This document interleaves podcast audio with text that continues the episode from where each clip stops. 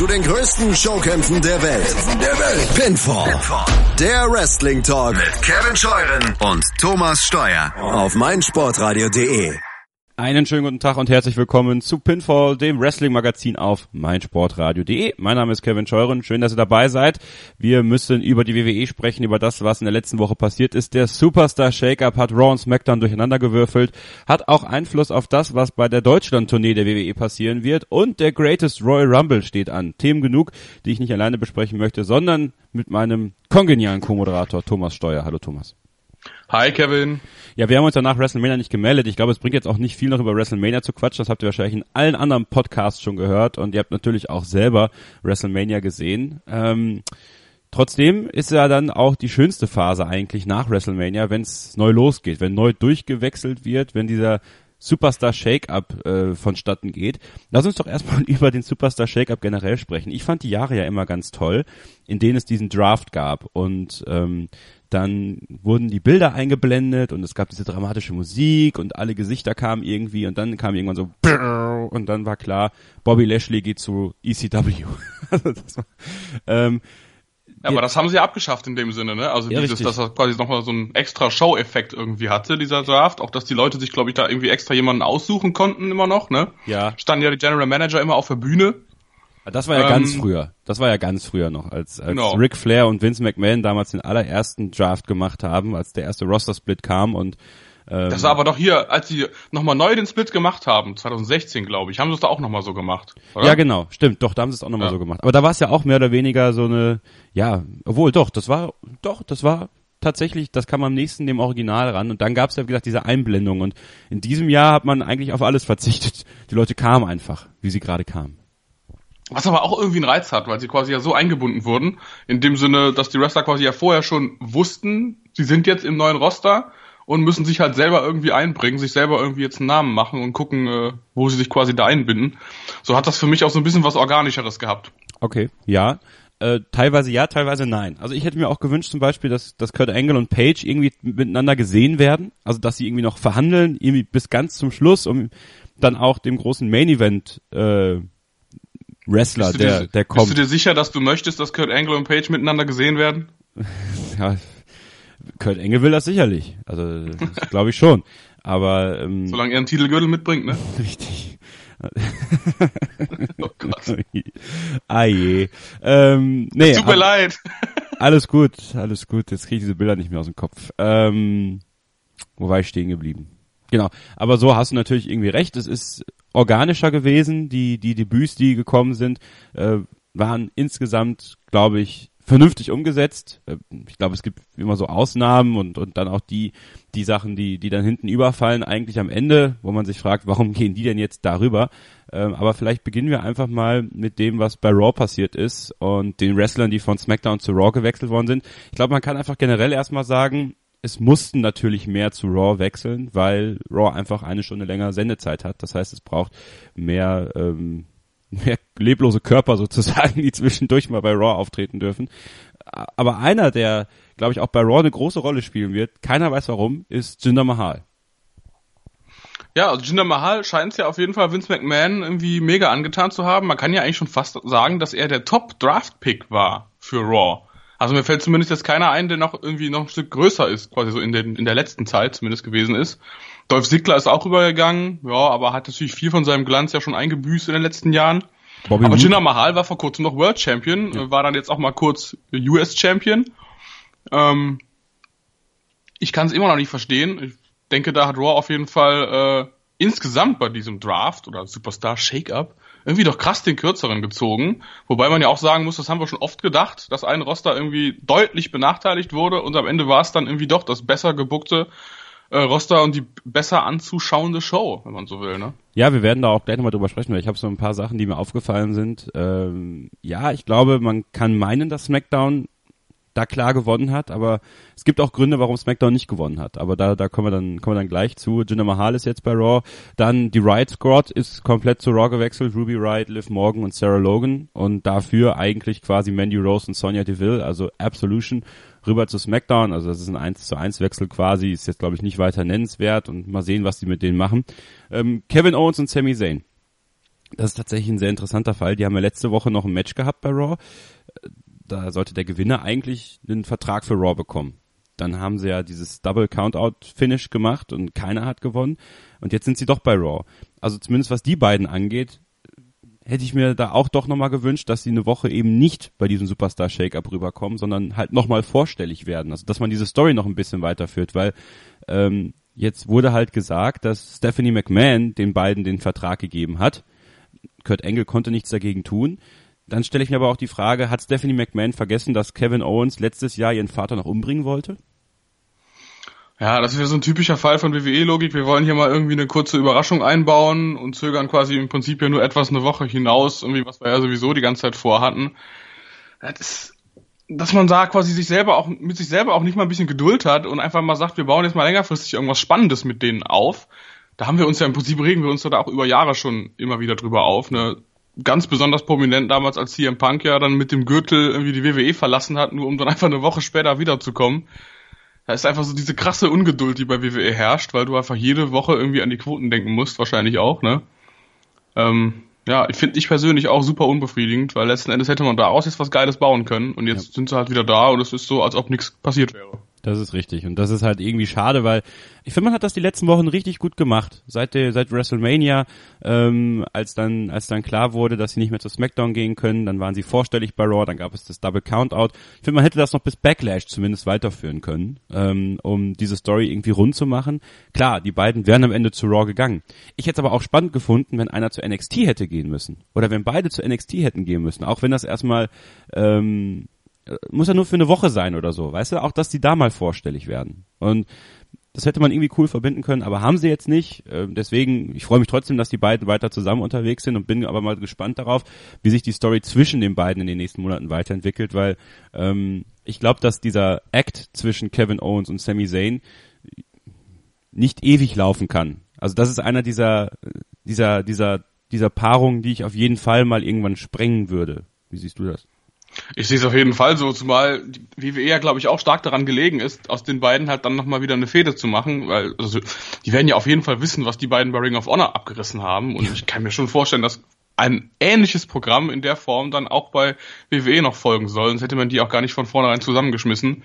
Also ich glaube, das kommt auch eher früher als später. Vielleicht zum SummerSlam. Also wenn man es noch ein bisschen rauszögern will, beim SummerSlam vielleicht mal ein großes Match zwischen den beiden. Ich würde es den, würde es den auch gönnen. Dann haben wir, ja, drei oder vier, fünf, die wir jetzt einfach mal miteinander abhandeln können, weil sie eh nichts zu melden haben werden bei Raw. Zack Ryder, Breezango, also Fandango und Tyler Breeze, Mojo Rawley, äh, Mike Canellis, wo ja alles darauf wartet, dass Maria zurückkommt nach dem, nach der Babypause.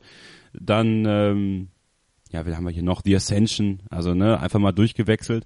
Dann vielleicht. Dass die alle noch dabei sind. ja, ich sag ja, ne, also das Roster ist groß, muss ja auch eine Hausshow-Tour gefüllt werden. Ja, ja, die Filler für die Live-Events, genau, genau. Ja. Dann, ähm, ich glaube, ein interessanter Draft, zumindest erstmal kurzfristig ist Natalia tatsächlich, weil Natalia ja mit Ronda Rousey sehr gut befreundet ist und Ronda Rousey auch mit ihr trainiert hat und ähm, ja, man so Ronda Rousey auch die Möglichkeit geben kann, glaube ich, erstmal eine, eine Einstiegsfehde außerhalb von Stephanie McMahon zu bekommen. Also ich denke mal, dass dieses Best Friends Gimmick, was die jetzt mal so angefangen haben, relativ schnell gesprengt wird. Da sind wir wieder bei diesem Wort Sprengung und dass Natalia und Ronda Rousey erstmal fäden werden, weil klar ist, mit Natalia kann Ronda gute Matches machen. Und die beiden kennen sich, äh, sind wirklich befreundet auch im, im echten Leben. Und ich glaube, das ist einfach ein Wechsel gewesen für Ronda Rousey, um ihr die Chance zu geben. Und ich finde das ganz vernünftig. Gibt Natalia auch mal wieder ähm, einen, einen Grund in der WWE zu sein, finde ich. Aber vor allen Dingen hast du ja auch wieder, ist es für Natalia ja auch eine ganz geile Story, weil du kannst dich ja super leicht so drehen, dass ihr, sie halt erst zu Raw gekommen ist, sie war bei SmackDown zuletzt ja auch mal Champion, äh, ist jetzt bei Raw quasi wieder in diesem großen Teich, in dem sie sich wieder neu durchsetzen muss und wie kann man das am besten machen, indem man einfach die große Ronda Rousey jetzt irgendwie zerreißt, ja. hätte ich fast gesagt. Ähm, deswegen gehe ich da auch stark von aus, dass, doch, dass wir das eher früher als später sehen werden. Vielleicht ja, ja auch schon so nach dem nächsten Pay-Per-View. Glaube ich auch. Also ich glaube, das wird, ich, ich kann mir vorstellen, dass es beim nächsten Pay-Per-View noch ein Tag-Team-Match geben wird. Irgendwie Ronda Rousey und Natalia gegen zwei beliebige Frauen. Und dann, ähm, Ja, gegen die Riot Squad wahrscheinlich, ne? Genau. Ja, das würde jetzt. Ja, Quatsch, äh, gegen Absolution, so. Ja, die gibt's ja nicht mehr, die sind bei Raw. Ja, äh, doch. bei SmackDown. Ach, Gottes Willen. Komplette Verwirrung. Ja, eben. Es ist ja so, es wurde ja einfach nur ein bisschen durchge, durchgemixt. Es wurde im Prinzip, ja, genau, einfach nur so äh, A für B quasi Genau. getauscht, ne? Es wurde auch eigentlich, wenn man mal ehrlich ist, nur in der Mid- und Undercard gewechselt. Also kein Ja. Main Eventer, vielleicht Jeff Hardy. Jeff Hardy würde ich schon so Richtung Main Event ziehen wollen. Gut, Samoa Joe musste eigentlich da auch reinsetzen, ne? Ja, stimmt. Okay, dann haben wir vielleicht zwei sowas wie Main Eventer, die aber dann nur zu SmackDown gegangen sind, aber kommen wir gleich noch zu. Ähm, bleiben wir erstmal noch bei Raw. Dolph Ziggler und Drew McIntyre sind jetzt bei Raw. Dolph Ziggler, der von SmackDown rüber gewechselt ist und Drew McIntyre, der direkt von NXT gekommen ist. Der war ja verletzt eine ganze Zeit lang und äh, ist jetzt wieder da und ist jacked as F. Ja, ich, also ich finde aber, äh, Jacked SF hin oder her, der Typ sah, hat, der hatte noch nie mehr Appeal als heute Richtig, quasi. ja. Also wenn du dich erinnerst an seinen ersten Run bei SmackDown, ich weiß nicht wann es war, 2009 rum, vielleicht Irgendwie sowas, 2010, ja. keine Ahnung. Wie, da sah er, er war ja wirklich so ein typisches White Meat Babyface, schlag mich tot und der sah un so unspektakulär aus und der stand so gefühlt für gar nichts. Jetzt sieht er im Prinzip aus wie irgend so ein Truppenführer bei äh, Game of Thrones. Ich find's aber irgendwie ganz geil, ehrlich gesagt. Auch so diese Ja. Haare auf der Brust und so dieses Animalische, was der irgendwie ausstrahlt. Und der Typ ist ja anscheinend auch wirklich mega groß Ja. und ähm, ist für mich gerade so ein bisschen so ein legitimer Ersatz für Big Cass, von dem ich so ein bisschen das Gefühl habe, der sieht jetzt so aus, wie McIntyre damals aussah. Boah, nur ich kann, äh, kann natürlich überhaupt nicht vergleichen, ne?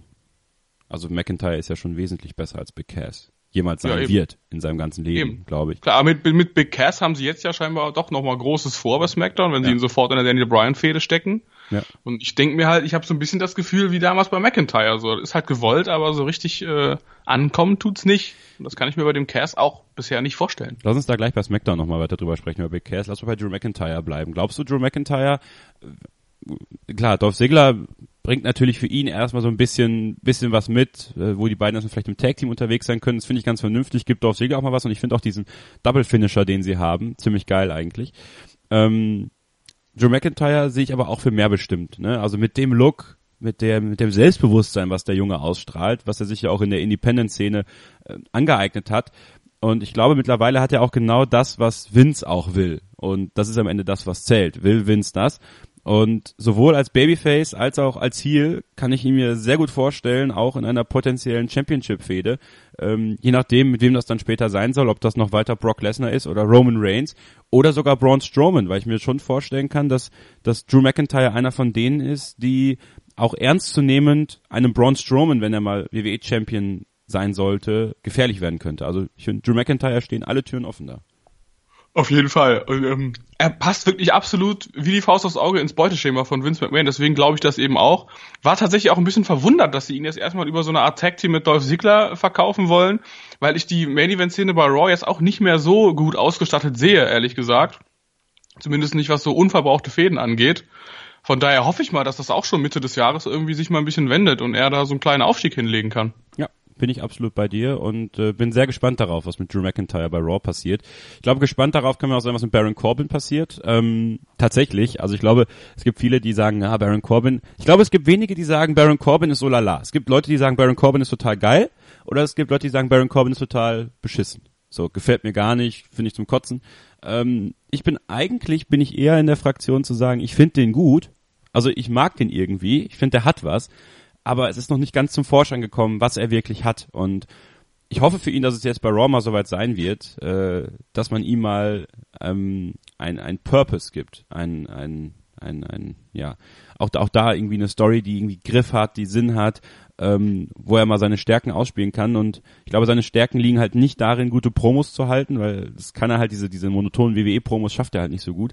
Ähm, aber der Aber hat, auch das kann der lernen. Ja, eben. Das ist halt auch wieder so das Ding. Du musst die Leute halt, in, in, in, du musst die Leute auf jeden Fall erstmal lassen. Ja. Und er hat für mich irgendwie so das typische WWE-Problem, dass er halt keinen wirklich ausgeprägten Charakter hat. Du weißt halt einfach nicht, wofür der steht. Das ist ein Typ, der sieht ein bisschen aus wie die Wyatt Family.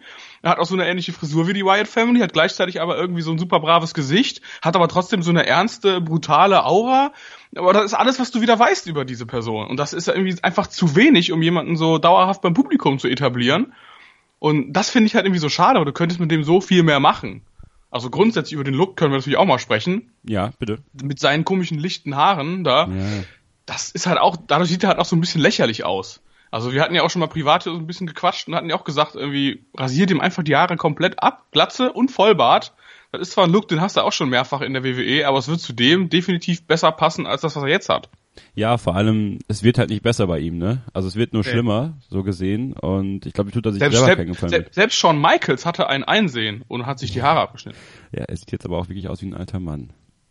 Also, okay, ne? das sollte Baron Corbin jetzt nicht machen. Also so, ja, so ein Kurzhaarschnitt auf jeden machen. Fall nicht, ne? Also so, wenn so dann, ein Kranz, so was würde ich definitiv nicht machen, ne? Nee, nee, nee, auf keinen Fall. Ähm, und, und ich würde Baron Corbin unheimlich gerne mal als Babyface sehen, muss ich ganz ehrlich sagen. Ich finde die, die Zeit des Baron Corbin, wenn er so smart, cocky da reingerannt kommt und ähm, irgendwie sich mit den Fans anlegt, ich, ich würde den gerne mal als Babyface sehen. Ich, ich kann ja, was Cooles hat er ja auf jeden Fall. Genau äh, hat er diesen, diesen Rockstar-Look auch und ich kann mir schon vorstellen, dass es auch ankommt. Ähm, und es kommt halt, glaube ich, auch dann bei Kindern und Frauen an. Und ich glaube, das ist auch das, was am Ende wichtig ist, weil ähm, die Hardcore-Fans, wenn Baron Corbin das gut macht, kann ich mir durchaus vorstellen, dass Baron Corbin in der Lage ist, auch die Hardcore-Fans auf seine Seite zu bringen. Ja, aber womit? Er hat ja nix. Ja, also, aber vielleicht gibt, kommt es das gibt ja, kein. Material für ihn, wenn du so willst. Ne? Aber genau, aber vielleicht kommt das ja als Babyface, das Material. Ich weiß es nicht. Also, also in den meisten Fällen etablierst du dich ja als Bösewicht, wirst ja. dann irgendwie cool und bist ja dann schon etabliert, damit Leute dich auch abfeiern können. Aber selbst seine seine Bösewicht-Ära, wenn du so willst, war ja in dem Sinne keine, weil es ja fast nichts war in dem Sinne. Man hat ihn ja sofort abgekühlt, als er irgendwie diesen Koffer bekommen hat und dann ist er rumgedümpelt. Ja. Also, wenn ihr mal Baron Corbin in cool erleben wollt, dann guckt euch bitte auf dem WWE Network mal Breaking Ground an. Das ist diese Doku gewesen über, über junge aufstrebende WWE Superstars bei NXT damals. Und da war Baron Corbin auch dabei. Und da wirkte er super smart, super cool. Halt nicht in dieser monotonen WWE Art und Weise, sondern so wie er ist. Und genauso sollte man ihn eigentlich darstellen. Also wenn ihr mal sehen wollt, wie man Baron Corbin darstellen sollte, guckt euch bitte Breaking Ground auf dem WWE Network an und sagt uns mal dann mit dem Hashtag PinfallMSR oder auf unserer Facebook-Seite und unserem Twitter-Kanal, äh, wie ihr ihn da fandet. Das würde mich mal interessieren. Ich glaube, das ist für den einen oder anderen sicherlich ein interessanter Einblick ähm, in eine andere Seite von Baron Corbin. Bobby Roode ist jetzt auch bei Raw. Ähm, Bobby Roode, und da haben wir natürlich auch privat schon drüber gesprochen. Ich glaube, über den müssen wir auch dringend mal sprechen. Ähm, Bobby Roode hat ein großes Problem und das ist sein Song. Also ganz oft haben wir es tatsächlich, dass wir sagen, der Song passt natürlich wie die Faust aufs Auge und ja, der passt auch wie die Faust aufs Auge bei Bobby Roode. Aber es steht ihm halt komplett im Weg, finde ich mittlerweile, weil er ist als Babyface wirklich wirkt er überhaupt nicht auf mich. Er wirkt super gekünstelt, ähm, super falsch auch gewollt. Und das ist er einfach nicht. Wer ihn bei TNA kennt, und Thomas, du kannst vielleicht ein bisschen mehr dazu erzählen, wie er bei TNA war, ähm, das ist ein geborener Bösewicht. Es ist tatsächlich ein, ein Fall wie Triple H, der auch als Bösewicht, finde ich, immer noch ein Stück weit mehr rüberkam in seiner, in seiner großen Phase und der davon auch viel mehr profitiert hat. Und da muss Bobby Roode auch wieder hin, nur ich befürchte, dass das mit diesem Glorious Song einfach nichts wird, weil der Song zu over ist. Der Song ist viel zu over, passt halt leider auch überhaupt gar nicht zu ihm, ob, obwohl er es gut verkauft hat bisher, ne? Auch bei NXT schon. Ähm, aber man muss sich eben vor Augen führen, der Typ hat TNA komplett auf seinen Schultern getragen für mehrere Jahre. Also quasi so in dem Anschluss dieser Hogan-Ära, 2011 rum, glaube ich, war das. Ähm, extrem krasse Fehde gehabt mit James Storm. Die beiden haben wie Arsch auf einmal zusammengepasst. Er war, glaube ich, auch über ein Jahr lang World Champion dort. Und wenn du ihn jetzt da im Vergleich bei SmackDown siehst oder eben dann jetzt bei Raw, dann fragst du dich halt wirklich irgendwie, wie kann man sowas so krass verkommen lassen? Eben auch wieder mit denselben Gründen. Das ist wieder jemand, der sich kaum darstellen kann, den du in so eine ganz komische Titelfehde äh, gezogen hast, wo er dann als Babyface stand und wo die Leute absolut auf nichts reagiert haben, was er gesagt hat, was doch alles total komisch und hölzern rüberkam, wo du einfach nur die ganze Zeit dachtest, lass den Typ doch endlich mal frei. Lass den doch endlich mal machen, quasi. Ne, ich hoffe, dass es bei Raw jetzt kommt. Sehe es aber so richtig auch immer noch nicht. Also da gibt es mittlerweile wirklich andere Typen, die irgendwie so so ein Vorrecht haben auf, äh, auf dem auf ihrem Weg in den Main Event. Zum Beispiel eben Drew McIntyre. Und das finde ich halt irgendwie so schade, weil letzten Endes hat man ihm quasi so sein ganzes Debüt schon. Man hat auch ihn beim Debüt so krass runtergekühlt, dass es jetzt irgendwie schwer vorstellbar ist, dass man ihn beim Publikum noch irgendwie overbekommt. Ich hoffe ja, dass wir gesehen haben, was bei diesem Six-Man-Tag oder Ten-Man-Tag, was das war, passiert ist, nämlich, dass zwei Leute komplett untergegangen sind in der Zuschauerreaktion, weil er sich halt alles auf Braun Strowman fokussiert hat. Einmal war es Bobby Lashley tatsächlich, der auch wieder bei der WWE ist, der gar nicht richtig angekommen ist bei den Fans und auch da muss man sich überlegen, wo will man mit Lashley hin? Das ist vielleicht noch ein Thema für, für, für einen anderen Zeitpunkt gleich. Und äh, Bobby Roode. Bobby Roode muss dringend heel geturnt werden. Also es ist für mich, also sollte auf der Agenda mit ganz oben stehen, weil ich befürchte, dass er sonst ein bisschen, ein bisschen sehr stark untergehen würde bei Raw. Ähm, ich befürchte aber, dass sie es nicht tun werden, weil dieser Song einfach so over ist und ich glaube, ähm, ja, der dann doch auch bei den Machern da hinten over ist. Ähm, over war auch eine ganze Zeit lang mal Chad Gable und damit kommen wir zum letzten, der von SmackDown zu Raw gewechselt ist. Man hat das äh, Tag Team Shelton Benjamin, Chad Gable getrennt. Chad Gable ist jetzt bei Raw und ich glaube, da wartet man jetzt darauf, dass äh, Jason Jordan wieder fit wird und man American Alpha wieder zusammenführt, oder? Ja, gehe ich auch fast von aus. Also weißt du auch nicht, was Shelton Benjamin jetzt quasi dann macht in der Ab in der Abwesenheit? Ist ja auch quasi hier geturnt so ein bisschen. Ja, ne? genau. Ähm, ja, American Alpha ist auch wieder, das ist auch wieder so ein Fall, wo man sich eigentlich vorher schon hätte denken können, wie es ausgeht. Man, man hätte auch einfach denen ein bisschen mehr Zeit geben können, um sich selber mal so zu entwickeln als Tag-Team. Etwas, was zum Beispiel Cesaro und Sheamus ja perfekt machen gerade. Die haben die Zeit, man hat nie das Gefühl, dass die irgendwie getrennt werden. Und man hat auch nicht das Gefühl, dass das irgendwie eine Not ist, die unbedingt auseinanderzureißen. Und die sind mittlerweile locker das coolste Tag-Team überhaupt in der WWE. Ja. Etwas, was ich mir zum Beispiel auch von Matt Hardy und, ähm, und Bray Wyatt vorstellen kann, dass es noch so weit kommt, dass die wirklich cool werden und lange zusammenbleiben.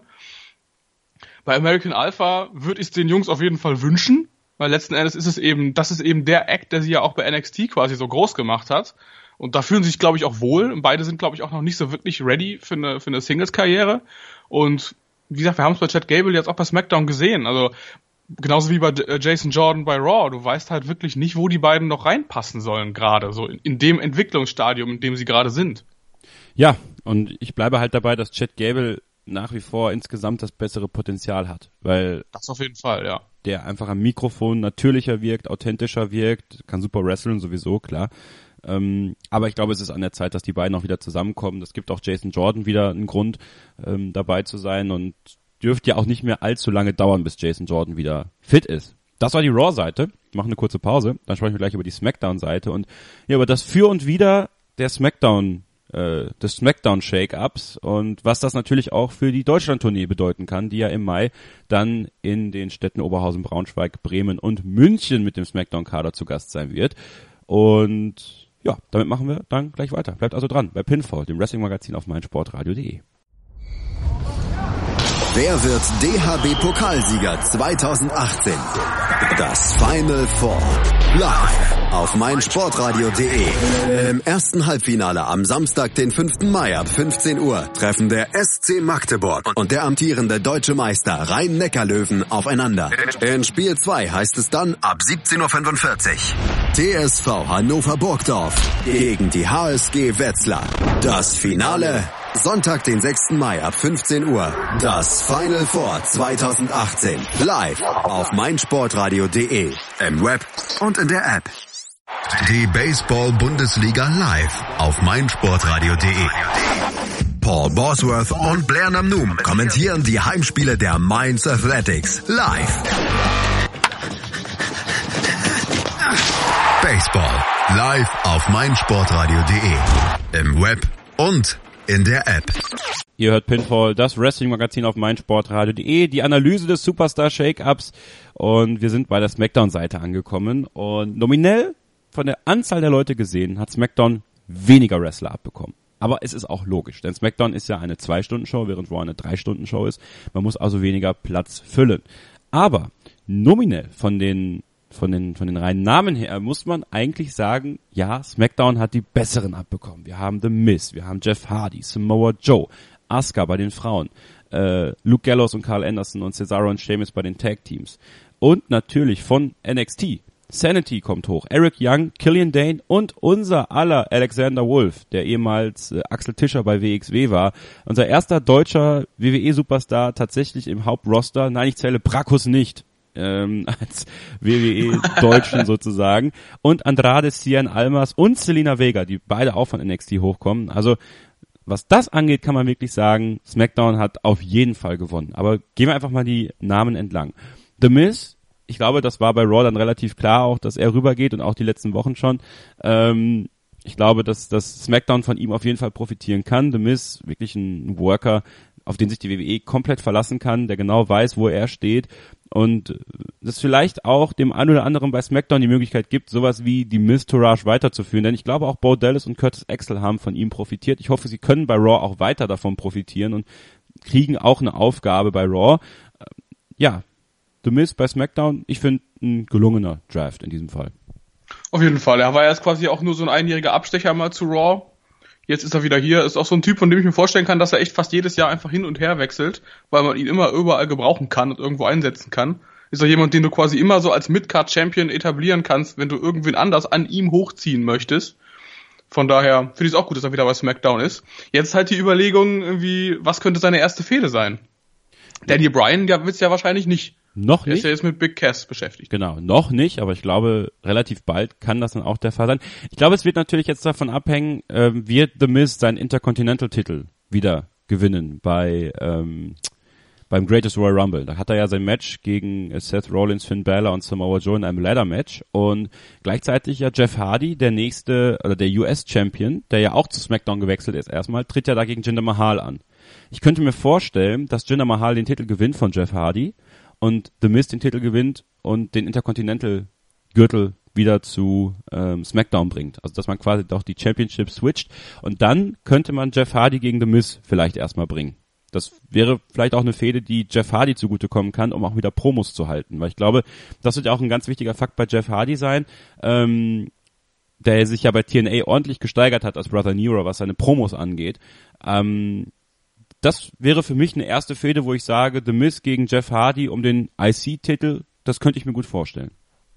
Könnte ich mir auch gut vorstellen. Ähm, und so cool ich Jeff Hardy aber auch immer noch finde, in seiner, in seinem ganzen Charisma, was er mitbringt, ähm, habe ich doch schon so ein bisschen auch das Bedürfnis, jetzt wo man schon gesagt hat, wir, wir splitten ihn von Matt Hardy, also er wird nicht in diese Brother Nero äh, Rolle zurückkehren, warum man es nicht eigentlich doch nochmal versuchen sollte, den Heel zu turnen.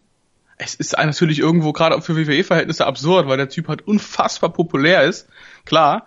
Aber eben auch, weil du gerade sagtest, er hat sich bei TNA unglaublich weiterentwickelt und bei TNA haben sie sich getraut, ihn als Heel auftreten zu lassen und das war so ein cooler Charakter, der leider ja wegen seiner seiner äh, Alkohol- oder Drogeneskapaden da irgendwann im März 2011 ja nur sehr kurz Bestand hatte. Also er war maximal ein halbes Jahr in der Rolle. Ähm, und das war irgendwie so ein Charakter, der hat einfach stark an Raven erinnert, an Raven aus den 90ern. Und sowas würde ich ja gern von ihm nochmal sehen, weil er kann das wirklich saugeil verkörpern, muss man schon mal ehrlich sagen. Und jetzt sage ich dir, warum SmackDown auch wiederum verloren hat. Okay? Ja, bin ich Ähm, gespannt. das SmackDown Babyface Roster im Top 4 Bereich. Das sind AJ Styles, das ist Jeff Hardy, das ist Randy Orton und das ist ähm, ach Gott, ich hatte doch die Rusev? Nein, nein, nein, Rusev ist kein Babyface. Ähm, Naja. Ach Mensch, jetzt mache ich mir mal selber meinen ganzen Punkt kaputt. Daniel Bryan, natürlich, Daniel Bryan. Was haben drei von diesen Vieren gemeinsam? Wirst du sicherlich gleich sagen. Part-Timer. Es sind alles keine Fulltime Babyfaces. Das einzige Fulltime Babyface, was die WWE hat, was auf jeder Live-Tour dabei sein wird, ist AJ Styles. So, Jeff Hardy wird nicht auf jeder Live-Tour dabei sein können, weil er manchmal gar nicht ausreisen darf. Ähm, Daniel Bryan wird nicht jede Tour mitmachen. Er wird bei der Deutschland-Tour dabei sein, was ziemlich geil ist. Da können wir gleich noch drauf zu sprechen kommen. Und Randy Orton ist auch auf dem besten Weg dahin, in Rente zu gehen, aber auf jeden Fall weniger Termine wahrzunehmen. Du musst Jeff Hardy aktuell auch als Babyface halten, weil sie Rusev einfach nicht als Babyface overkommen lassen wollen. Samoa Joe muss Heel bleiben. Sheamus und Cesaro sind halt keine Main-Eventer, muss man einfach mal ehrlich sagen. Und dann bleibt halt Jeff Hardy nur als Babyface. Und ich glaube, das wird auch eine ganze Zeit lang so bleiben, weil Jeff Hardy einfach dieses, Jeff Hardy hat das, was Daniel Bryan hat. Er kommt bei jedem Publikum an. Und er guckt den Leuten nicht in die Augen. Achte mal darauf, wenn er rauskommt, wenn ein Daniel Bryan rauskommt, der guckt auch mal auf die Leute. Ein Jeff Hardy, der kommt raus, der macht ein bisschen mit seinem, mit seinen, er macht seine Bewegung, ihr könnt euch das vorstellen. Er guckt aber nie jemand an, aber er kommt immer over. Und das ist das Interessante. Jeff Hardy hat diesen Star-Appeal, den super wenige WWEler haben. Und ähm, deswegen Obwohl ich, er nicht wirklich interagiert mit den Leuten. Genau, obwohl er nicht wirklich interagiert. krass, ne? Das ist wirklich krass. Und ich finde das toll, weil ich mag Jeff Hardy, ich liebe Jeff Hardy. Ich finde den seit seinem Titelrun damals und äh, zwei Sachen, die passieren müssen, meiner Meinung nach. Ähm, erstens, auf keinen Fall Heel-Turn, zumindest noch nicht, vielleicht später mal, wenn man sich wirklich mal traut, Rusev auch mal Ja, aber später mal, aber nicht später mal. Der Typ ist auch schon fast 40, ne? Ah, der hat noch Zeit. Solange er sich nicht irgendwie noch ein, solange er nicht entlassen wird, glaube ich, hat er noch ein bisschen Zeit und ähm, dadurch, dass er nicht mehr komplett mitmacht, ich glaube, da dürfte sein Körper das noch ein bisschen aushalten. Ähm, und man muss ihm das andere Lied wiedergeben, was man, also ich, ich ich würde mir wünschen, dass sie ihm wieder dieses Lied geben von Endeavor After, was er bei seinem äh, 2009er Titelrun hatte, weil ähm, dieses Hardy Boys Lied, ja, das ist cool, ähm, aber oder dass dass er einen eigenen Song von sich irgendwie mal als Titelmelodie bekommt, wie bei TNA, weil das war auch, auch ziemlich geil. Und ja, aber TNA hat er ja mehrere gehabt von, von sich und da war auch tatsächlich eigentlich ja nur der Heel, das Heel-Theme war geil. Die anderen sind ja schon eher so, let's not talk about it.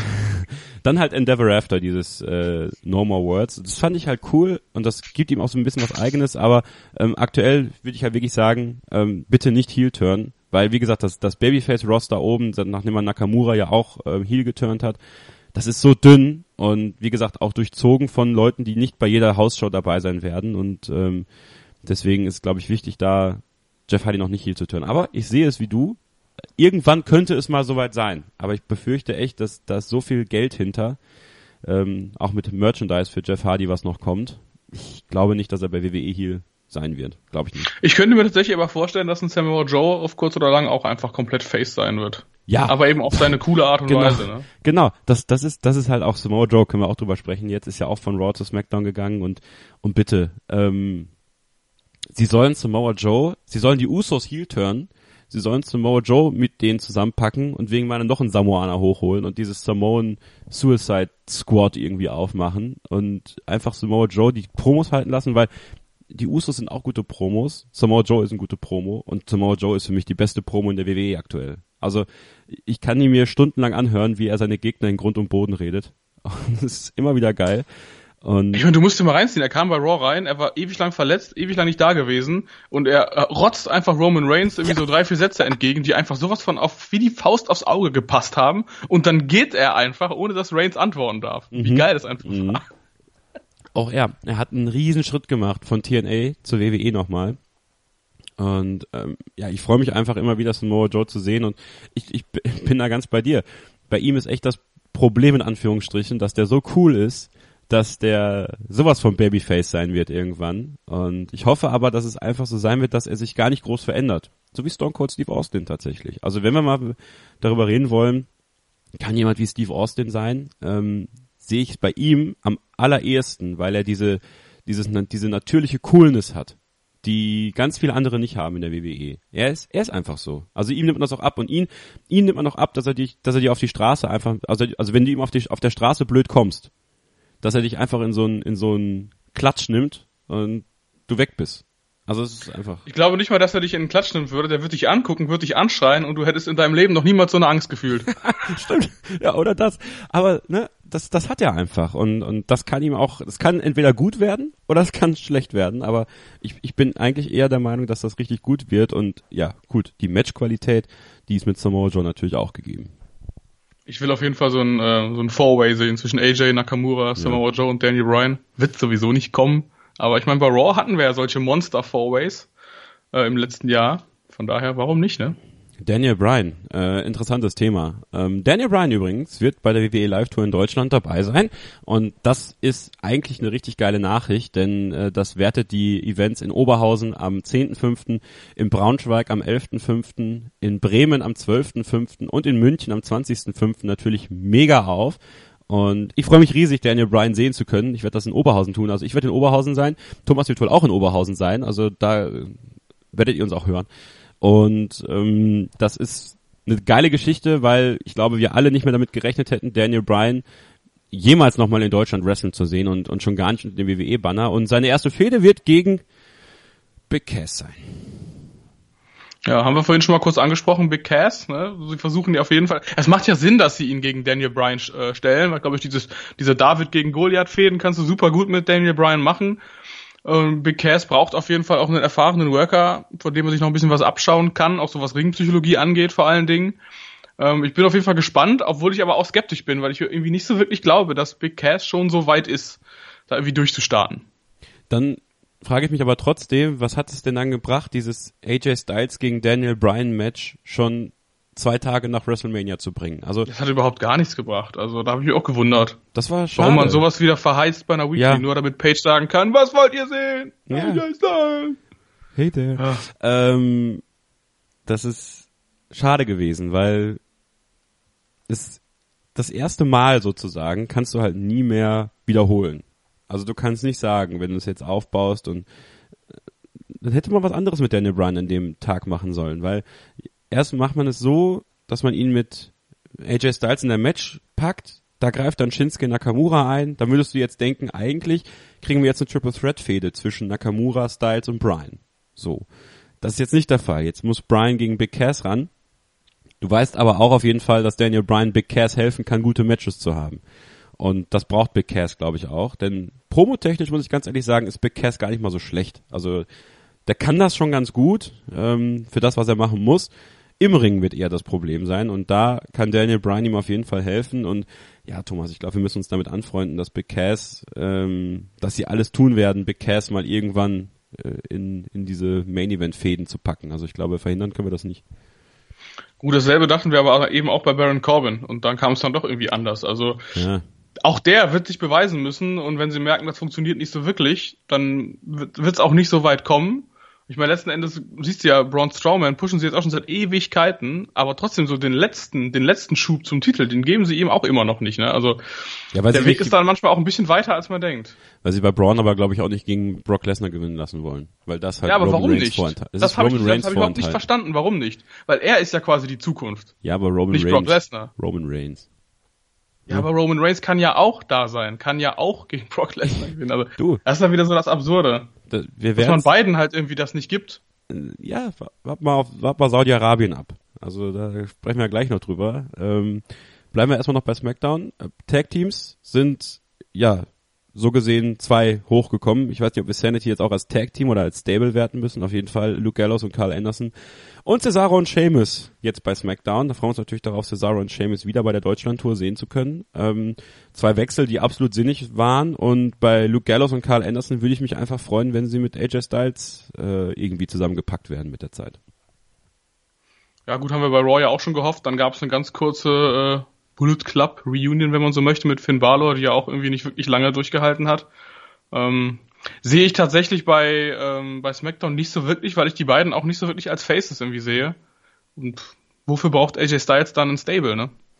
Gut, das stimmt. Aber ich hoffe, sie machen irgendwas mit denen, weil ein bisschen versackt sind sie ja schon bei Raw in den letzten Jahren. Ah, man, eine richtig ne? geile Fehde gegen The Bar, eine lange Fehde. Ja womit die auch wieder etabliert werden.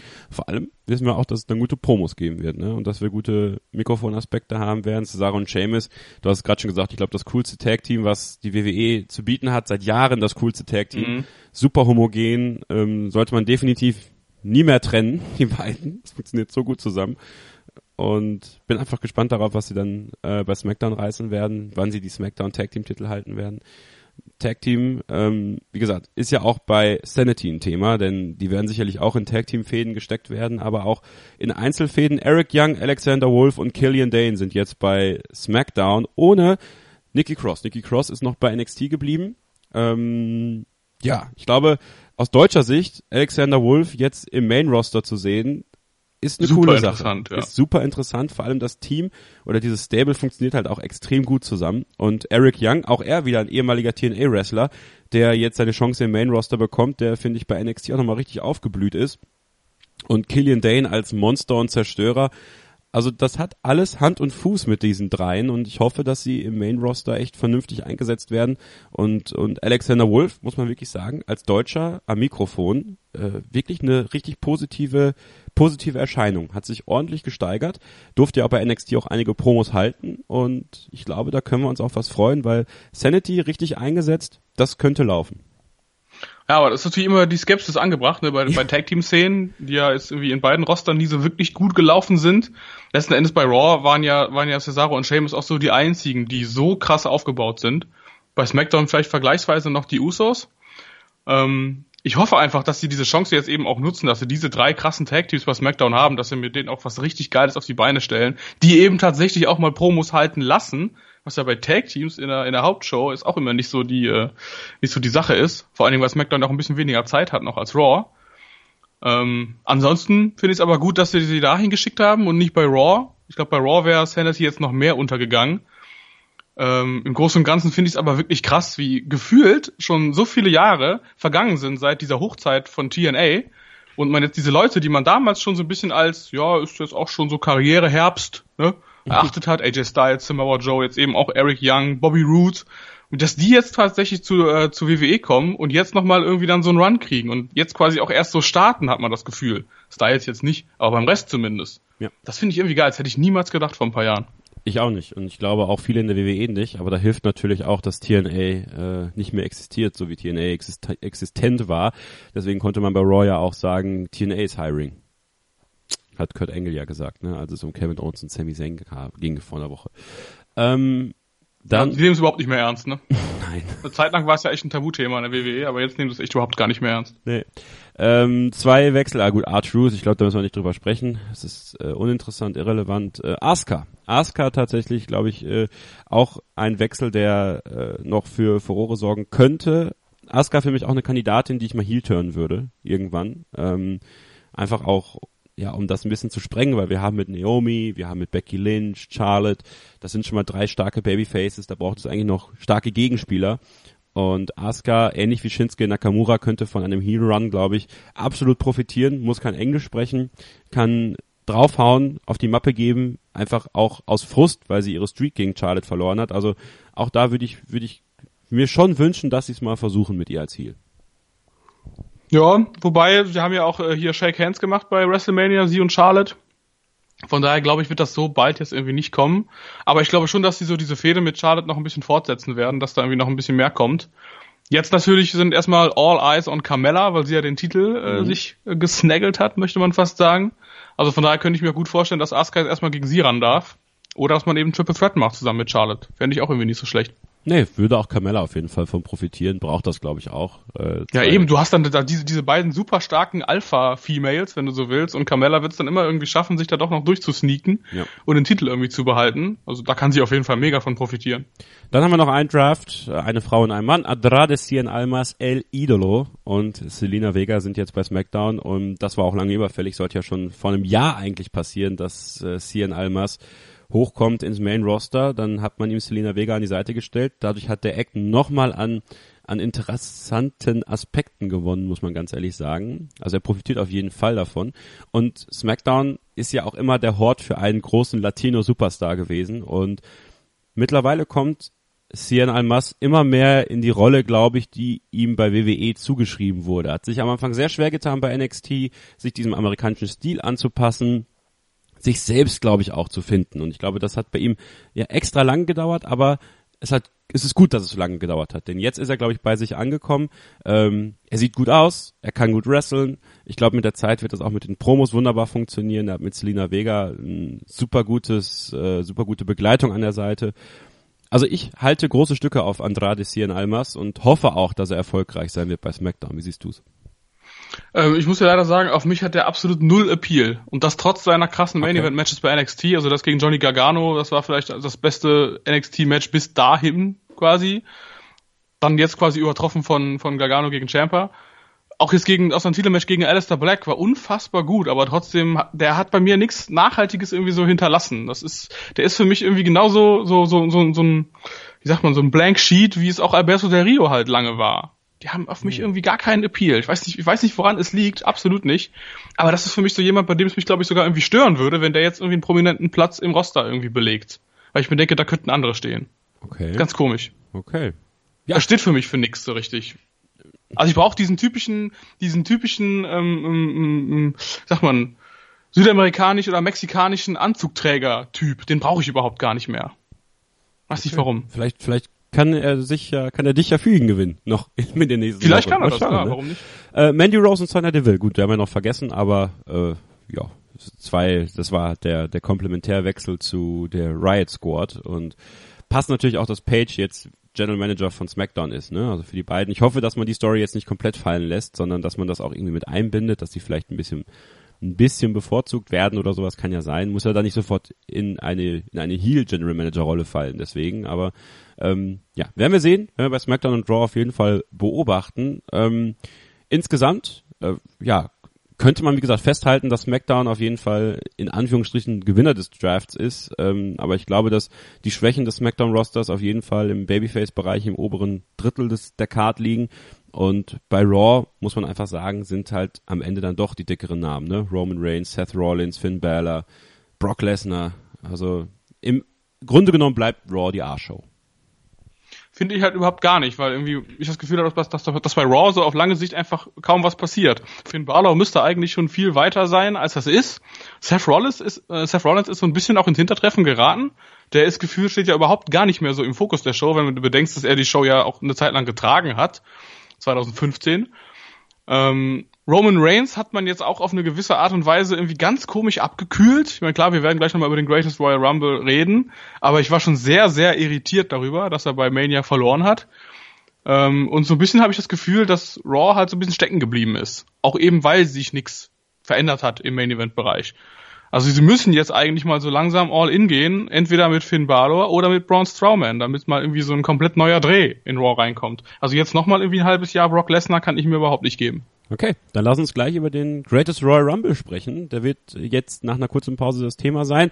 Thema ist natürlich auch Live-Sport hier auf meinsportradio.de. Die Mainz Athletics und München Hard Disciples live hier auf meinsportradio.de und natürlich German Football League. Also ihr könnt in der Web und in der App auf meinsportradio.de Live-Sport genießen, werdet eingestimmt auf den German Bowl, auf die Road to the German Bowl und deswegen empfehlen wir euch da auf jeden Fall auch reinzuhören und natürlich unsere Podcasts bei iTunes zu bewerten. Gerne mit fünf Sternen, aber vor allem mit Feedback. Wir wollen wissen, was machen wir gut, was machen wir nicht so gut. Dazu gehört natürlich auch Pinfall, deswegen nehmt euch doch gerne mal ein, zwei Minuten Zeit.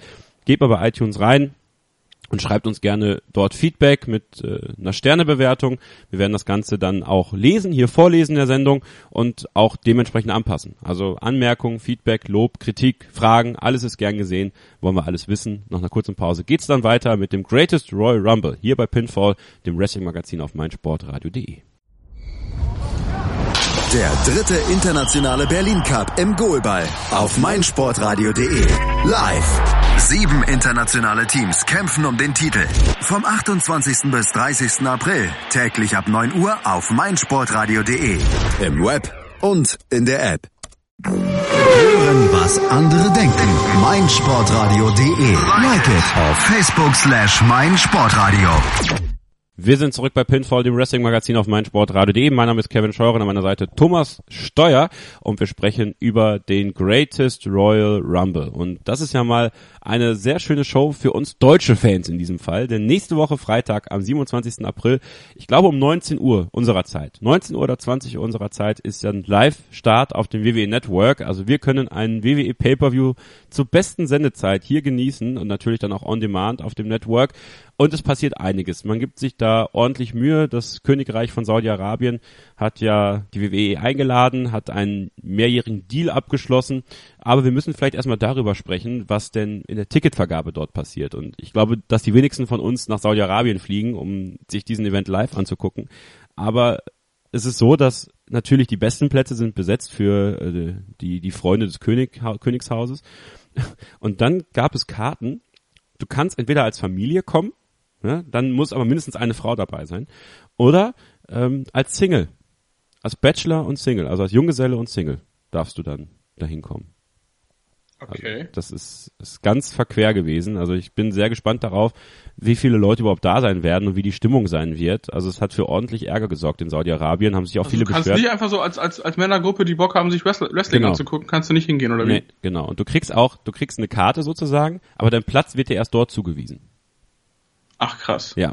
Und okay. das ist halt schon so eine Sache, wo wir natürlich in unserer Welt sagen, geht's noch? Ja, bei denen ist das allerdings so. Und das ähm, hat wirklich für viel Ärger gesorgt. Also im saudi-arabischen ähm, Reddit ähm, rund um die WWE äh, gab es dann auch eine, eine Protestaktion und man hat auch die WWE geschrieben und die haben gesagt, wir, wir schauen uns das an, aber sagen wir mal ehrlich, was sollen die machen? Also das sind halt die Regeln da, deswegen gibt es ja auch kein Frauenmatch in Saudi-Arabien, weil Frauen in der Öffentlichkeit nicht, äh, nicht wresteln dürfen oder nicht, nicht auftreten dürfen dort. Und das ist halt so ein bisschen, finde ich, bei diesem Deal, ich, ich kann die WWE verstehen, da liegt das Geld und, und Saudi-Arabien ist auch ein, ein Major Player in der Welt, was, was das Geld angeht, was Öl angeht, was, ja, so ein bisschen auch eine Art Weltkontrolle angeht. Also Saudi-Arabiens Rolle in der Welt, das ist jetzt ein bisschen politisch vielleicht, aber ist nicht zu unterschätzen. Und trotzdem sollte sich die Also ich, ich finde, es hat ein, hat ein sehr krasses Geschmäckle, dass man sich diesem Mega. Regime da anbietet Mega. mit so einer Show. Die UFC hatte ja jahrelang einen Deal mit dem saudi-arabischen König, Königshaus und der ist dann ausgelaufen und deswegen ist die WWE da jetzt eingestiegen und ich, ich, ich glaube, die WWE muss aufpassen, dass äh, ja, es ist schön und gut, dass sowas gemacht wird und es gibt natürlich auch die Möglichkeit, dann ein richtig großes Match zu machen oder eine große Card dort dort aufzustellen, wie den Greatest Royal Rumble, 50 Man Royal Rumble, 50 Männer Royal Rumble Match. Ähm, aber trotzdem ist es halt ein Geschmäckle, wie du sagst. Und da würde ich mir eher wünschen, dass die WWE irgendwann den europäischen Kernmarkt vielleicht nochmal ein bisschen bedient und dort auch mal eine Großveranstaltung macht. Auch wenn das natürlich von der, von der Anfangszeit in Amerika nicht so viel Sinn ergibt. Also jetzt ist zum Beispiel früh morgens, ich glaube, oder, oder neun Uhr morgens, beziehungsweise zwölf Uhr mittags, je nachdem, wo man sich in Amerika befindet, ist Start dieses Greatest Royal Rumble Events. Und in, wenn's, wenn du jetzt, sag ich mal, in England ein SummerSlam oder sowas machst, wie 92 in London, dann ähm, wäre das halt auch mitten in der Nacht in Amerika, äh, beziehungsweise ähm, zu keiner guten Sendezeit, aber in Zeiten des WWE Networks, wo ja eh alles eher on demand konsumiert wird, sollte man sich da vielleicht auch nochmal ähm, hinterklemmen, da nochmal was zu machen, was aufzubauen. Aber rein wirtschaftlich gesehen, Thomas, muss man glaube ich sagen, ähm, muss man wahrscheinlich die Kohle nehmen als WWE. Ja, ich glaube nicht, dass gerade WWE rein wirtschaftlich gesehen die Kohle nehmen muss. Ist ja nur kein Unternehmen, dem es schlecht geht. Das hätte ich jetzt eher TNA zugetraut, dass sie irgendwann sagen, so bevor wir jetzt hier komplett abkratzen, äh, gehen wir halt nach Saudi-Arabien und sammeln da noch ein bisschen Geld ein. Deswegen, also da darf sich quasi auch eine WWE so ein bisschen ihrer politischen Rolle dann doch irgendwie mal ein bisschen bewusst werden. Wobei wir ja auch wissen, dass es, glaube ich, auch ein Unternehmen ist, was den Republikanern sehr nahe steht. Und ich glaube, da ist es ja so mit der Moral eh nicht so weit her. Ne? Dann lass uns zumindest mal auf das äh, gucken, was uns Wrestling-Fans interessiert. In dem Fall ist das die Card. Und natürlich, das 50-Man Royal Rumble Match, 50-Man Greatest Royal Rumble Match äh, wird wahrscheinlich zwei Stunden dauern oder sowas.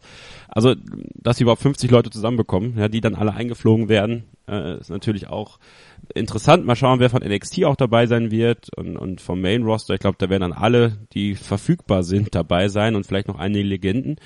Ähm, es ist nicht bekannt, ob der Gewinner dieses Royal Rumble Matches ein Titelmatch bekommt oder was auch immer. Also es kann auch einfach sein, dass es er gewinnt einfach dieses Match und das war's dann auch.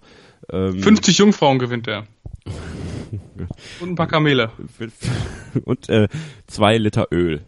Einfach so, kriegt er dann gratis mit nach Hause. Ähm, ja, wer könnte das Ding gewinnen? Also für mich kommt da eigentlich nur Daniel Bryan in Frage. Ne? Hm. Ich überlege gerade, wer das so aus, aus, aus äh, saudi-arabischer Sicht gewinnen könnte. Da gibt es eigentlich keinen, den man so wirklich da reinsetzen könnte, ne? Ja, Jinder Mahal. Der dann noch irgendwie, ja gut, aber das ist ja dann auch mit Indien was völlig anderes. Aber ich, ich, äh, ich glaube, das ist. Wobei, das könnte, also bei einem 50-Mann Royal Rumble könnte ich mir auch vorstellen, dass sie einfach Braun Strowman den gewinnen lassen. Ja, oder das, Strowman oder Brian. Also so.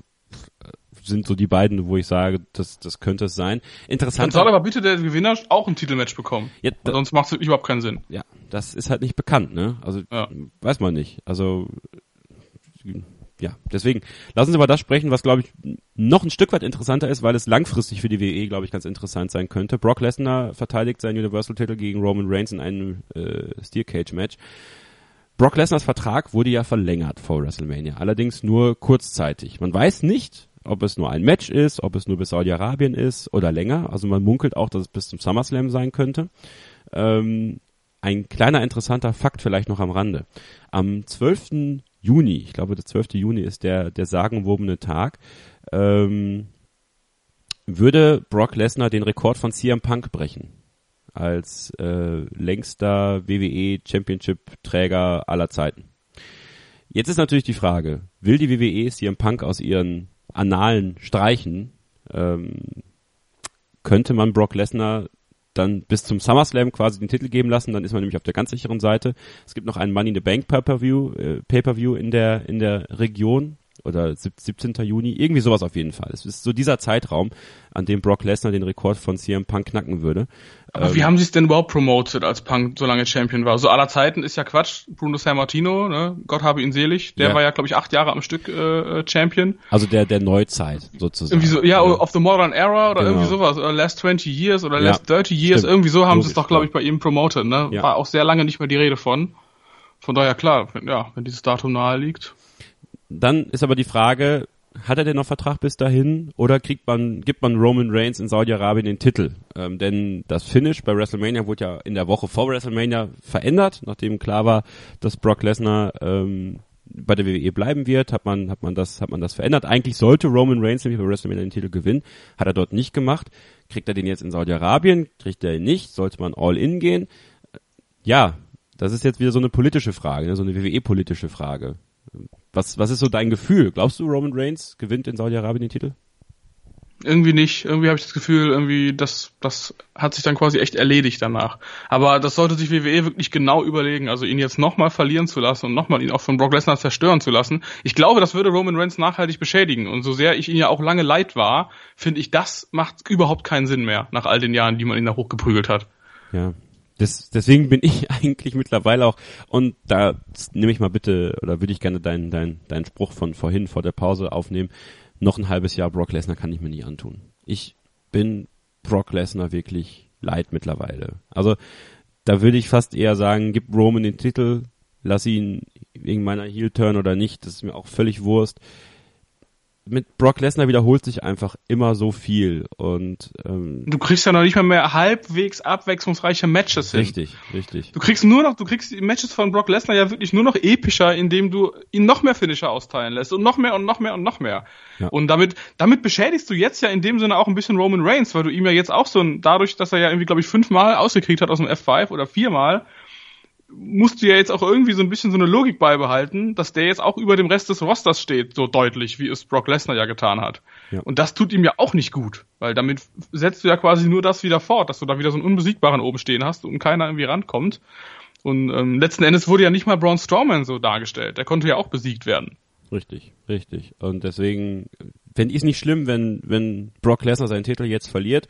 Ich, ja, ist halt nur die Frage, ob, ob er noch einen Vertrag bis zum SummerSlam hat, weil ich glaube, dann wird man den Titel halt nicht abgeben bis dahin, sondern dann beim SummerSlam äh, den Titel verlieren lassen.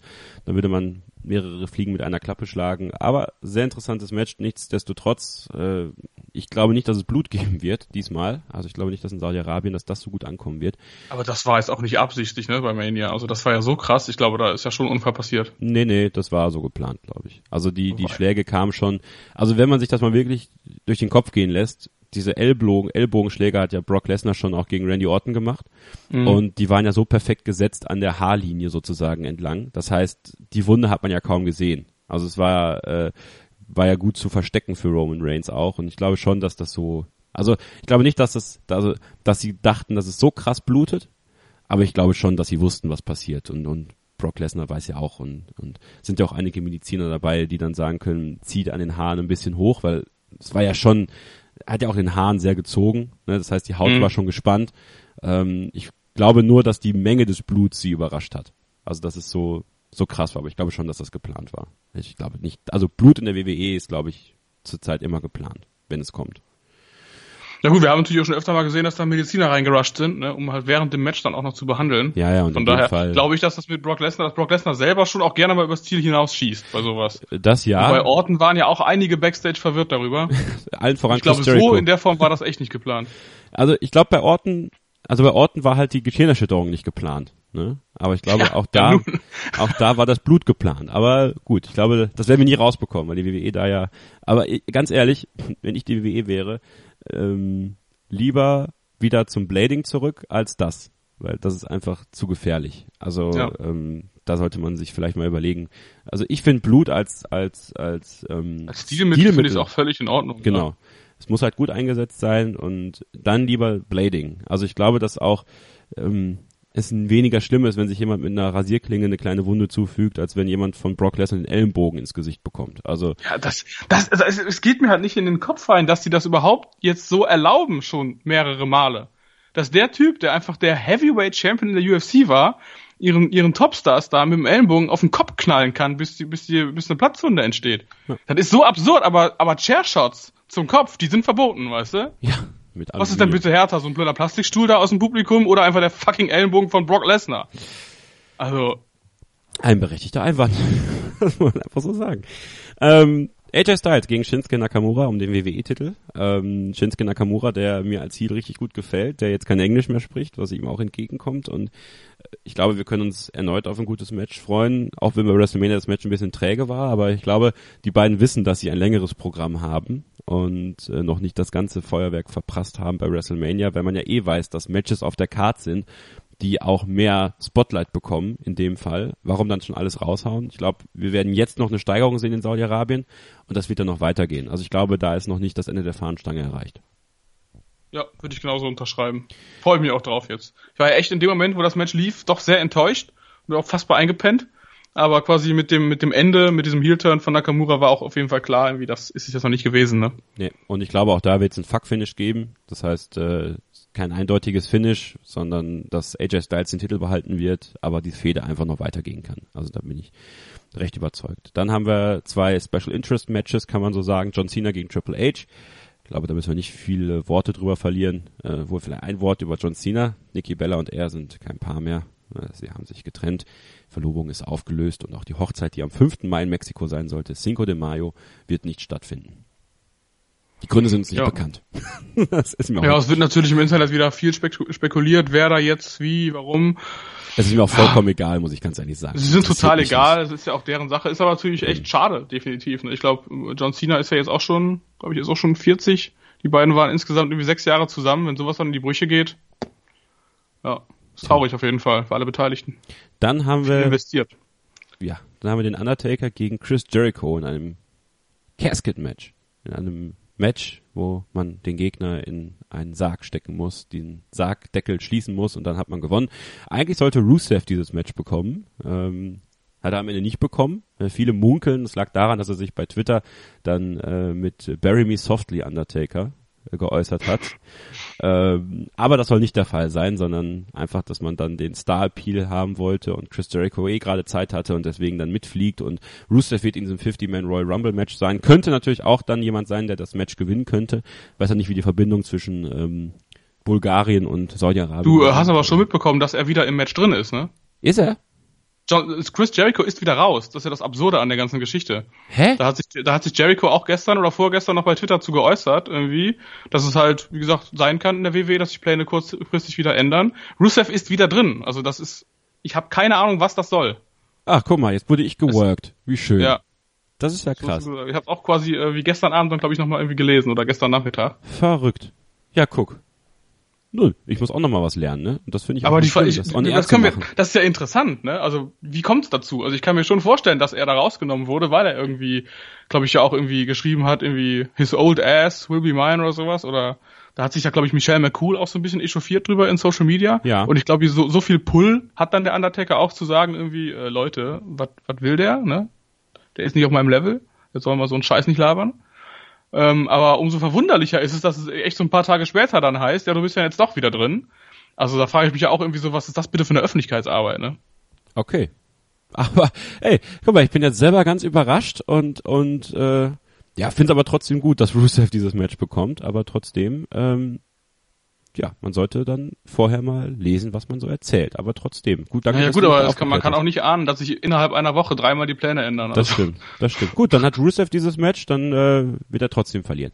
Ähm, Seth Rollins gegen The Miz, Finn Balor und Samoa Joe in einem Ladder-Match um den Intercontinental-Titel. Ähm, ja, haben wir ja gerade schon ein bisschen angesprochen. Zwei sind bei SmackDown, zwei sind bei Raw. Rollins und Balor sind bei Raw, Miz und Samoa Joe bei SmackDown. Ich denke, dass einer der beiden SmackDown-Jungs den Titel gewinnen wird und ich, ich, wie gesagt, würde The Miz den Titel eher wiedergeben. Einfach, weil der dann doch ein bisschen, bisschen mehr Appeal für den Titel bringt und das auch einige Fäden öffnet bei SmackDown. ich würde einfach aus Prinzip Samoa Joe den Titel geben. Ja. Einfach weil das Samoa Joe ist. Also Den kannst du halt, den kann auch Jeff Hardy nicht einfach mal so eben glaubhaft besiegen. Das ist es nämlich, ja. Äh, ja, Jeff Hardy, gutes Stichwort, US-Title-Match, er gegen Jinder Mahal. Ich glaube, dass da Jinder Mahal den Titel gewinnen wird. Ja, könnte ich mir auch gut vorstellen. Matt Hardy und Bray Wyatt gegen Cesaro und Sheamus The Bar um den Raw Tag Team Titel. Ähm, gut, äh, ergibt wenig Sinn, ne? weil Cesaro und Sheamus ja bei SmackDown sind. Man könnte ja, da frage ich mich auch, was, warum sie diese Matches dann immer noch durchziehen. Also ja. der rote Titel wird bestimmt nicht zu SmackDown gehen. Eben, deswegen Matt Hardy und Bray Wyatt. Ich finde übrigens, das hast du auch vorhin schön gesagt, äh, das Team hat sehr viel Potenzial und äh, das gibt auch Bray Wyatt bei aller Wackiness, die er ja immer hat, ähm, jetzt auch etwas mehr Klarheit, habe ich das Gefühl. Also das, was er jetzt mit Matt Hardy macht, ergibt für mich erstmal mehr Sinn und deswegen gefällt mir dieses Team gut. Ähm, ich mache mir allerdings ein bisschen Sorgen um Matt Hardy, muss ich ganz ehrlich sagen. Der humpelte schon stark am Montag bei Raw. Ist mir gar nicht aufgefallen. Nicht? Ist er verletzt? Ich weiß es nicht. Ich glaube, der ist dauerhaft verletzt. Ich glaube, dass der, oh, der ist auch nicht mehr der Jüngste, ne? zehn neue Hüften braucht oder so. Ey. Das ist auch schon 42, aber bin mir nicht ganz sicher. Irgendwie sowas, ja. Ja, aber wie gesagt, ich finde es auch gut für, für, für Bray Wyatt, dass auch einfach mal dieser komische ernste Aspekt, der zwar bei SmackDown dann am Ende in seiner Title-Fehde ja noch gut funktioniert hat, aber bei, bei, bei Raw quasi komplett weg war. Wobei ich natürlich auch sagen musste, ich hatte mir diese ganze Woken-Geschichte mit Matt Hardy auch irgendwie noch ein bisschen epischer vorgestellt. Also, dass sie jetzt auch irgendwie diese Geschichte da, irgendwie diese Final Deletion durchgezogen haben, schön und gut. Ähm, aber wenn du mal betrachtest, was das überhaupt für ein, für ein ja, man will schon fast sagen, für ein krasses Imperium war in der Zeit, wo er bei TNA und auch bei Ring of Honor damit aufgetreten ist, dann haben sie es schon echt auf Sparflamme gekocht in der WWE. Ne? Also Absolut. das ist wieder so ein typisch, so ein WWE-typisch verschenktes Potenzial leider. Ja, aber ich glaube, da sollte man jetzt nicht weiter hinterher trauern. Ich glaube, das ist Nö, einfach das nicht, abgefahren. Klar. Und ich glaube, dass jetzt mit Bray Wyatt äh, zumindest ein Stück weit da noch ein bisschen bisschen was Neues kommen kann. SmackDown Tag Team Titel, Bludgeon Brothers, Rowan und Harper gegen die Usos. Also ich denke mal, da werden Rowan und Harper den Titel auch verteidigen. Und ein Cruiserweight Titelmatch wird es noch geben. Aber, Aber sind Rowan und Harper nicht mittlerweile auch bei ähm, Raw? Nee, die sind bei SmackDown. Nee, ach okay. Ja. Das bleibt so, deswegen denke ich mal, verteidigen die und Cruiserweight Titelmatch wird es noch geben. Also ich denke mal Cedric Alexander gegen Mustafa Ali.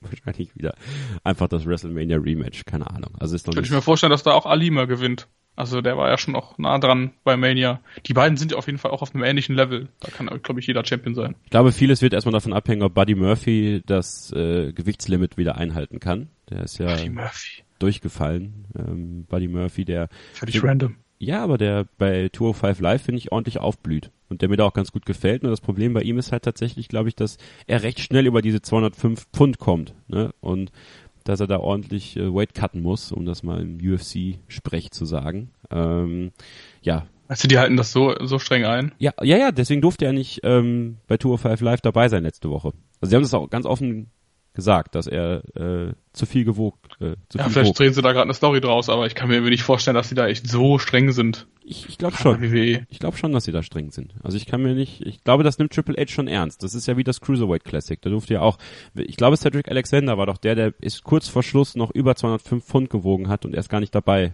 sein sollte. Hm, okay. Dann noch bejubelt worden ist, weil er es geschafft hat, so kurz vor Schluss. Oder, oder Mustafa Ali. Einer von beiden war das, glaube ich, damals. Ähm, auf jeden Fall glaube ich schon, dass Triple H das sehr ernst nimmt, weil Tour 5 Live auch seit Triple H das übernommen hat und äh, Drake Maverick da als GM ist und sowas, das alles mehr Hand und Fuß hat und das wieder mehr so Richtung diese Cruiserweight Classic geht. Und das, das gefällt mir gut. Also kann man sich ganz gut anschauen. Ist jetzt nichts, was man, wo man jetzt nach äh, zerrt, dass man jetzt äh, unbedingt das sehen muss, aber gut. Es ist bessere Show geworden. Deswegen. Buddy Murphy auch ein Teil davon. Wir machen noch eine kurze Pause, sprechen dann gleich über ein paar Newsfetzen rund um die WWE, rund ums Wrestling und natürlich äh, ja die Deutschland-Tournee. Müssen wir mal ganz kurz besprechen. Äh, die haben ein paar Termine hier in Deutschland und was ihr da so erwarten könnt, erfahrt ihr, wenn ihr dran bleibt. Hier bei Pinfall, dem Wrestling-Magazin auf meinsportradio.de. Hören, was, andere, denken. meinsportradio.de. Folge uns auf twitter.com slash meinsportradio. Hey, this is WWE superstar Apollo Cruz and you're listening to mysportradio.de. Hören, was andere denken auf meinsportradio.de. Ein letztes Mal melden wir uns zurück mit Pinfall, dem Wrestling-Magazin auf meinsportradio.de. Ein paar Newsfetzen haben wir natürlich noch. Traurige Nachrichten in dieser Woche. Zwei Legenden des Wrestlings sind gestorben. Einmal Number One Paul Jones mit 75 Jahren, der im Südwesten und in der Mid-Atlantic Territory äh, früher in den 70er Jahren, in den 60er Jahren für ordentlich Aufsehen gesorgt hat. Ähm, als Manager, aber auch als Wrestler und natürlich der, der für WWE-Fans und für Wrestling-Fans auf der ganzen Welt einer der Vorreiter des Professional Wrestlings war, so wie wir es oder wie zumindest die Generation vor uns das lieben gelernt hat. Bruno Sammartino mit 82 Jahren gestorben. Ähm, ja, ich, das hat weltweit dafür gesorgt, dass, dass Wrestling-Fans bestürzt waren, dass, dass viele Sportstars sich auch für Bruno Sammartino als Bruno Sammartino-Fans nochmal geoutet haben. Und das ist, glaube ich, wirklich einer, der mit dieser Lebensgeschichte, den American Dream, ja, so gelebt hat wie kein anderer und wirklich große Fußstapfen hinterlassen hat damals, ne? War natürlich aber auch andere Zeiten. Da hast du halt nicht jede Woche Raw und SmackDown gehabt, ne? Ja. Von daher ist es natürlich, wenn du insgesamt, glaube ich, über 8000 Tage Champion warst, da sieht man mal auch, dass die wahrscheinlich im Jahr ja auch echt nur wenige Shows überhaupt hatten. Ohne das jetzt überhaupt kleinreden zu wollen, war definitiv eine andere Zeit, aber es ist schon krass, wie so eine Figur damals ja auch schon so das ultimative Aushängeschild war. Etwas, was wir ja heutzutage oft kritisieren, indem wir sagen, lass doch mal mehrere Leute auf einem Level sein, irgendwie nicht nur Cena, nicht nur Reigns und so weiter. So viel hat sich gar nicht geändert über die Jahrzehnte hinaus, ne? Nee, wirklich nicht. Und das ist halt auch so ein WWE-Ding, ne? Also man hat sich immer auf einen eingeschossen und der war es dann und ja, es gibt halt auch wirklich wenige Wrestler, glaube ich, die es schaffen, bei allen so beliebt zu sein. Und Bruno Sammartino ähm, hat es damals auch schon geschafft, das, was, so ein, was wir vorhin gesprochen haben, Daniel Bryan heute schafft oder Jeff Hardy heute schafft, wirklich bei jedem Publikum so gut anzukommen, dass er ernst genommen wird. Und er wollte auch immer ernst genommen werden, ja. Und er war bis ganz spät einer der Verfechter dessen, dass Wrestling echt ist. Ja, also wir wissen, Wrestling ist durchchoreografiert und es ist nicht fake, denn auf den Rücken fallen tut immer noch weh, Leute. Das kann ich euch aus eigener Erfahrung sagen. Ähm, aber er, er wollte echt sein. Und sein ganzer Charakter war einfach sehr echt. Also er hat auch jahrelang abgelehnt, dass Leute Filme über sein Leben drehen, wenn das Skript, was sie gemacht haben, nicht 100% das war, was sein Leben dargestellt hat. Also die Flucht vor den Nazis, äh, nach Amerika kommen, ähm, sein Weg hin zum Wrestling und, und auch danach. Und er war lange Zeit mit Vince McMahon Jr., also mit, äh, mit, der, mit dem jetzigen Vince McMahon, im Clinch, ja, weil die Art und Weise, wie, wie äh, Vincent Kennedy McMahon sein, sein Business aufgebaut hat, hat ihm einfach nicht gefallen. Bis Triple H dann kam und dann ihn 2013 ja in die Hall of Fame geholt hat, ja, in die WWE Hall of Fame. Und er war danach öfter bei WWE noch zu sehen und hat dann 2015 Larry Zbysko in die Hall of Fame eingeführt, also hat da auch noch den, den Bogen rund gemacht. Ja, und irgendwie ironisch auch, ne? Also wir hatten beim Ultimate Warrior, dass jemand, der, der lange mit der WWE im Clinch lag, zurückkam und dann, dann verstorben ist. Ähm, und jetzt Bruno Sammartino nicht ganz so nah dran wie, wie Ultimate Warrior, ähm, aber trotzdem, auch er hinterlässt da wirklich äh, ein großes Loch und äh, nach Raw am Montag wird es auf dem WWE Network eine große Dokumentation geben zu Bruno Sammartino. Und da wissen wir, dass die WWE sich da ordentlich ins Zeug legen wird und äh, da können wir uns, glaube ich, alle darauf freuen, die auch nochmal lernen wollen, was mit Bruno Sammartino denn so los war in der Vergangenheit. Ja, ein sehr interessanter Blick vor allen Dingen auf eine Zeit, in der das Wrestling auch noch ich völlig anders aussah. Also Ja, wie quasi auch Matches total. noch völlig anders irgendwie einen anderen, einen anderes, einen anderen Feel hatten, quasi, ne? Und Ja. nicht alles perfekt choreografiert war, tatsächlich. Nee, und für viele wahrscheinlich heute auch echt langweilig, ne? Kann Also sein, ja. glaub, aber eben, weil es, es sieht aber eben auch deutlich realistischer aus als Genau. äh, Wrestling heute. Ja. Da gibt's doch nicht die ganzen Backflips und was da alles gibt, ne? Ja, also schaut euch die Doku auf jeden Fall mal an. Es werden einige Matches von Bruno Sammartino auch dabei sein. Also vielleicht mal eine kleine Empfehlung dann, äh, die ihr euch angucken solltet. Werden wir uns natürlich auch angucken und dann vielleicht in der nächsten Ausgabe hier bei Pinfall drüber sprechen. Ähm, ja, jetzt zu was äh, leichterem. Alexa Bliss hat sich die Brüste machen lassen. Ist das so? Es ist so. Okay, na gut. Hat sie sich ja lange Zeit mitgelassen, ne? Wenn man Ja. bedenkt, wie lange sie schon im Main Roster ist. Ja, ja, aber es war natürlich jetzt ganz wichtig, dass sie das macht. Deswegen ist sie nicht in äh, Südafrika mit dem Raw-Kader unterwegs, sondern darf zu Hause bleiben. Soll aber bis Backlash wieder fit sein. Ja gut, also für, für solche wichtigen Operationen, da gibt WWE ja gerne mal ein paar Tage frei, ne? Eben, deswegen. Ja, ich finde es ein bisschen schade, aber das ist ja nur eigenes äh, Gusto. Dann die Deutschland-Tournee. SmackDown kommt nach Deutschland und der Raw-Kader auch in den deutschsprachigen Raum. Wir beginnen am 10. Mai mit Oberhausen in der König-Pilsener Arena um 19.30 Uhr, am 11. Mai Braunschweig-Volkswagen-Halle 19.30 Uhr, am 12. Mai um 19.30 Uhr in der ÖVB-Arena in Bremen und am 20. Mai um 19.30 Uhr in Olympiahalle in München. Dort immer der SmackDown-Kader unterwegs und als großer Spezialgast natürlich Daniel Bryan, der diese Tour mitmacht. Ich hatte gehofft, dass er mitkommt. Ich äh, war ja bis vor kurzem noch unklar, ob er überhaupt noch mal in den Ring steigen kann. Und ich glaube, dass aber so eine so eine Tour durch Europa auch für ihn gut ist, Matches zu haben, ähm, ein Gefühl dafür zu bekommen. Und ich freue mich einfach drauf, Daniel Bryan zu sehen. Du, glaube ich, auch. Ja, auf jeden Fall. Wird geil. Hätte ich auf jeden Fall nicht mehr erwartet. Und ja, wie du schon sagtest, Ringrost ablegen kann auf jeden Fall nicht schaden. Aber da er ja so einen äh, limitierten Vertrag hat mit limitierten Dates im Jahr, müssen wir, glaube ich, jetzt nicht irgendwie davon ausgehen, dass er jetzt jedes Jahr irgendwie nochmal mit auf Europatour kommen wird, ne? Deswegen genießen wir einfach das, was wir jetzt haben. Auf ticketmaster.de über CTS Eventim könnt ihr euch die Tickets für die Deutschland-Tournee holen. Es gibt äh, noch einige Tickets für alle Events und wenn ihr in Österreich und der Schweiz seid, kriegt ihr den Raw-Kader, nämlich in Genf am 16. Mai 2018 und in Wien in der Stadthalle am 17. Mai um 19.30 Uhr. Und da ist der große Special Guest Rowdy Ronda Rousey. Da hat Thomas nichts so zu sagen, weil die sieht, die sieht, der, die, die, die sieht er ja auch nicht. die sehe ich auch nicht, genau. Und finde ich auch immer noch ein bisschen unspektakulär. Okay. Das ist halt krass, bei, bei Mania wirkte sie so top und jetzt bei Raw schon wieder so ein bisschen fehl am Platze. Das ist echt komisch. Weiß auch nicht, woran es liegt. Ja, vielleicht weil naja, sie jetzt, aber auch sie muss natürlich in gewisser Weise Ringrost ablegen, ne, Genau. wenn du so willst. Genau, und das macht sie dann in Österreich und der Schweiz und natürlich ansonsten all die ähm, geupdateten Roster könnt ihr euch auf de.wwe.com angucken und dann sehen, wer dann bei euch auf der Tour zu sehen ist. Uns werdet ihr in Oberhausen antreffen am 10.05.2018. Äh, Christi Himmelfahrt ist das, ne? Yep, genau. Langes Wochenende. Deswegen ist Feiertag, deswegen können wir die Sau rauslassen. Das machen wir auch. Aber ähm, das ist ein anderes. Das könnt Thema. ihr euch nicht entgehen lassen. Das solltet ihr euch nicht entgehen lassen. Da freuen wir uns dann drauf. Aber wie gesagt, ihr wisst ja, hab, haben wir auch schon mehrfach hier gesagt in der Show, wenn ihr eine Show zusammen mit Kevin äh, besucht, auch wenn ihr nicht unmittelbar neben Kevin sitzen werdet, bringt Ohrstöpsel mit. Ganz wichtig. Ist für eure Gesundheit das Beste. Ah, Ich hab dich lieb, Thomas. Ich werde so dicke Kopfhörer anziehen, so wie früher Rick Steiner immer anhatte. ähm, ja, und damit sind wir eigentlich für heute am Ende. Vielleicht zum Abschluss nochmal äh, die Erinnerung daran, wie äh, ihr uns im Social Media Bereich äh, erreichen könnt, wo ihr uns finden könnt, Thomas. Genau, sowohl bei Facebook als auch bei Twitter unter @pinfallmsr und für unsere privaten Twitter-Accounts Kevin heißt bei Twitter @ks_0811 und ich bin @steuerkreuz. Wir bedanken uns fürs Zuhören. Wir hören uns in Bälde hier wieder auf meinsportradio.de. Nicht vergessen, Pinfall auch bei iTunes zu bewerten. Am liebsten mit fünf Sternen, aber ganz wichtig, lasst uns Feedback da. Was gefällt euch gut, was gefällt euch nicht so gut.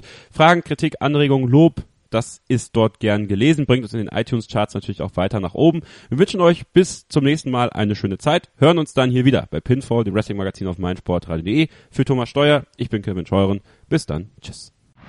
Mein Lieblingspodcast auf meinsportradio.de. Hi, hier ist Kevin Scheuren von Pinfall, dem Wrestling-Magazin auf meinsportradio.de. Ihr seid Fans von WWE, WXW und Co.? Dann seid ihr bei mir genau richtig. Zu jeder WWE-Großveranstaltung, davor und danach, sagen wir euch, was abgeht, auf was ihr achten solltet und wer die Matches gewinnt. Euch gefällt, was wir machen? Dann hinterlasst uns eine Rezension bei iTunes. Am liebsten sehen wir natürlich 5 Sterne. Dir gefällt, was du hörst? Dann rezensiere unsere Sendungen jetzt auf iTunes und gib ihnen 5 Sterne. Die Baseball-Bundesliga live auf meinsportradio.de. Tim Collins von EuroBaseballTV.com kommentiert die Heimspiele der Hard Disciples live. Thomas with a bouncer up the middle into center field base hit. Steinlein coming around third. He is safe. He got under the tag. Baseball live auf meinsportradio.de. Im Web und in der App. Schatz, ich bin neu verliebt. Was? Da drüben. Das ist er. Aber das ist ein Auto. Ja, eben. Mit ihm habe ich alles richtig gemacht. Wunschauto einfach kaufen, verkaufen oder leasen. Bei Autoscout24. Alles richtig gemacht.